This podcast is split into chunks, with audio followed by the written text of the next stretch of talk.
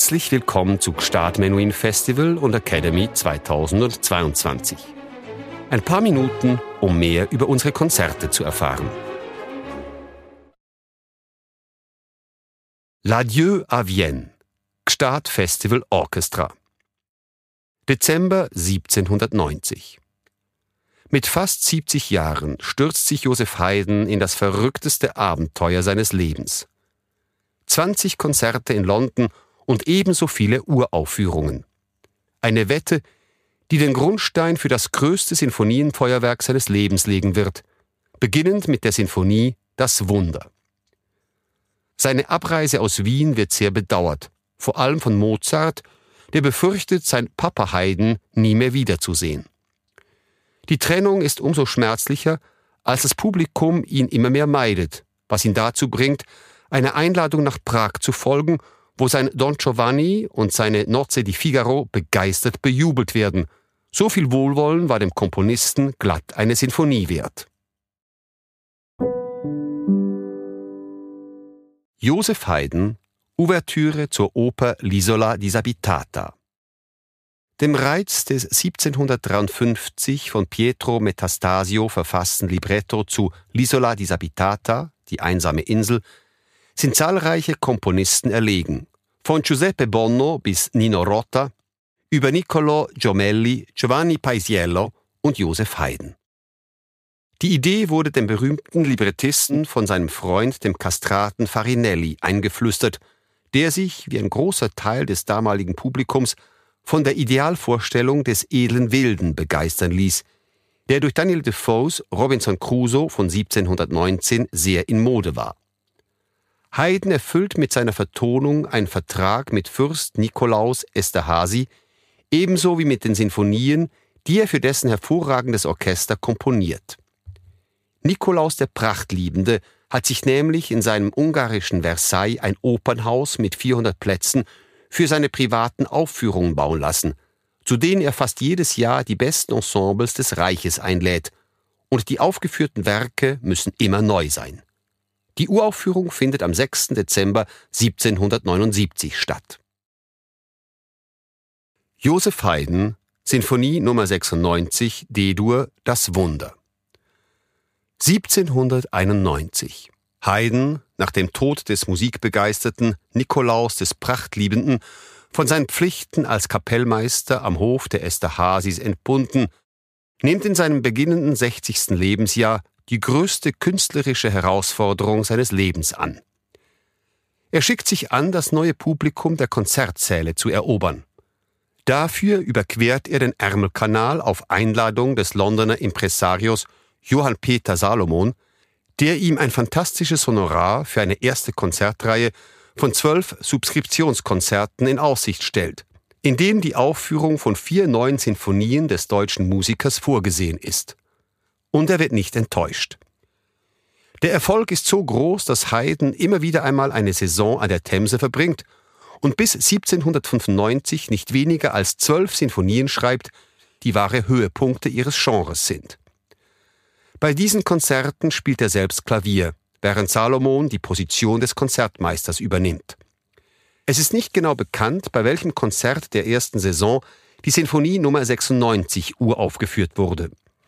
Ihren Beinamen Das Wunder verdankt sie, wie zahlreiche Werke aus dieser Zeit, einer ungenauen Überlieferung. Über das berühmte Wunder, das sich eigentlich in der Uraufführung der Sinfonie Nummer 102 am 2. Februar 1795, ebenfalls in London, zugetragen hat, wird von Albert Christoph Dies, einem der ersten Haydn-Biografen, mit großen Ausschmückungen Folgendes berichtet wahrscheinlich nachdem er es selbst von Haydn in nüchterneren Worten gehört hatte. Als Haydn erschien und sich an das Pianoforte setzte, um eine Sinfonie selbst zu dirigieren, verließen die neugierigen Zuhörer im Parterre ihre Sitze und drängten sich gegen das Orchester in der Absicht, den berühmten Haydn in der Nähe besser sehen zu können. Die Sitze in der Mitte des Parterres wurden dadurch leer, und kaum waren sie leer, so stürzte der große Kronleuchter herunter zertrümmerte und setzte die zahlreiche Versammlung in die größte Bestürzung. Sobald die ersten Augenblicke des Schreckens vorüber waren und die Vorgedrängten sich die Gefahr, der sie glücklich entflohen, denken, Worte finden und zum Ausbruch derselben kommen konnten, drückten mehrere Personen ihren Gemütszustand laut genug durch das Wort Mirakel, Mirakel aus. Es kann sein, dass es sich so verhält, aber wie ich deswegen bei Haydn Erkundigungen einziehen wollte, sagte er, davon weiß ich nichts. Peter Tschaikowski, Variationen über ein Rokoko-Thema, A-Dur für Violoncello und Orchester Opus 33. Die Entstehungsgeschichte von Tschaikowskis Variationen über ein Rokoko-Thema ist kennzeichnend für die große Kluft, die sich bisweilen im 19. Jahrhundert zwischen den künstlerischen Ansprüchen der Komponierenden und dem Virtuosentum der Interpretinnen auftut. Der Cellist Wilhelm Fitzenhagen, wie Tschaikowskis Lehrer am Moskauer Konservatorium, der Uraufführung der drei Streichquartette des Komponisten beteiligt. Nun wünscht er sich von ihm ein konzertantes Werk. Im Dezember 1876 entwirft Tschaikowski zunächst ein Stück für Cello und Klavier. Ausgangspunkt ist ein Rokoko-Thema, das stilistisch weniger an Mozart, denn an Arietten aus französischen Spielopern des ausgehenden 18. Jahrhunderts denken lässt. Auch die Orchestrierung atmet den Geist des Barock. Die Sache hat nur einen Haken. Fitzenhagen möchte unbedingt sein technisches Können zur Schau stellen und deshalb den gesamten Solopart umarbeiten. Er nutzt einen Auslandsaufenthalt Tschaikowskis, um weitreichende Änderungen vorzunehmen und schreckt auch nicht davor zurück, eine ganze Variation zu streichen, weil sie angeblich das Gleichgewicht stört. Doch damit nicht genug. Anfang 1878 übermittelt er dem Verleger Jürgenson die umgearbeitete Partitur und behauptet, dass der Komponist damit einverstanden sei. Der entsetzte Jürgenson unterrichtet Tschaikowski, der sich in der Schweiz aufhält, darüber, kann aber nicht verhindern, dass das neue Werk im Herbst veröffentlicht wird. In dieser Form erlebte schließlich im Juni 1879 bei einem Musikfest in Wiesbaden seine umjubelte Uraufführung, die List zu der Äußerung veranlasst, das ist doch endlich einmal wieder Musik. Die komplette Fassung erscheint erst zehn Jahre später, trägt aber immer noch die Handschrift Fitzenhagens. Entmutigt wirft Tschaikowski endgültig das Handtuch. Erst 1941 widerfährt ihm Gerechtigkeit, denn in der Sowjetunion erscheint die Originalfassung der Rokoko-Variationen, auf die man bei Arbeiten an der Gesamtausgabe seines Övres gestoßen ist. Wolfgang Amadeus Mozart, Sinfonie Nummer 38, D-Dur, Köchelverzeichnis 504, Prag. Mozart vollendet seine 38. Sinfonie im Dezember 1786. Den Schlusspunkt setzt er am 6. des Monats, zwei Tage nach der Fertigstellung des Klavierkonzerts Nummer 25.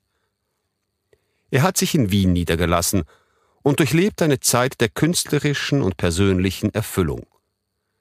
Diese Sinfonie in D-Dur ist so etwas wie der Gipfelpunkt dieser Periode, auch wenn sie nur drei Sätze aufweist und ohne Menuett auskommt. Übrigens auch ohne Klarinetten. Die Instrumentierung legt Zeugnis ab von der unglaublichen Meisterschaft des Komponisten. Er entfaltet hier in aller Pracht den ganzen Reichtum seiner orchestralen Farbpalette. Mozart zollt ein letztes Mal Haydn-Tribut, doch die Kraft und Größe des Werks weisen bereits auf Don Giovanni voraus, den er schon bald in Angriff nehmen wird. Ihre Uraufführung erlebt die Sinfonie am 19. Januar 1787 in Prag, der böhmischen Metropole, die seinem Figaro einen so triumphalen Erfolg beschert und dessen Schöpfer so herzlich aufgenommen hat.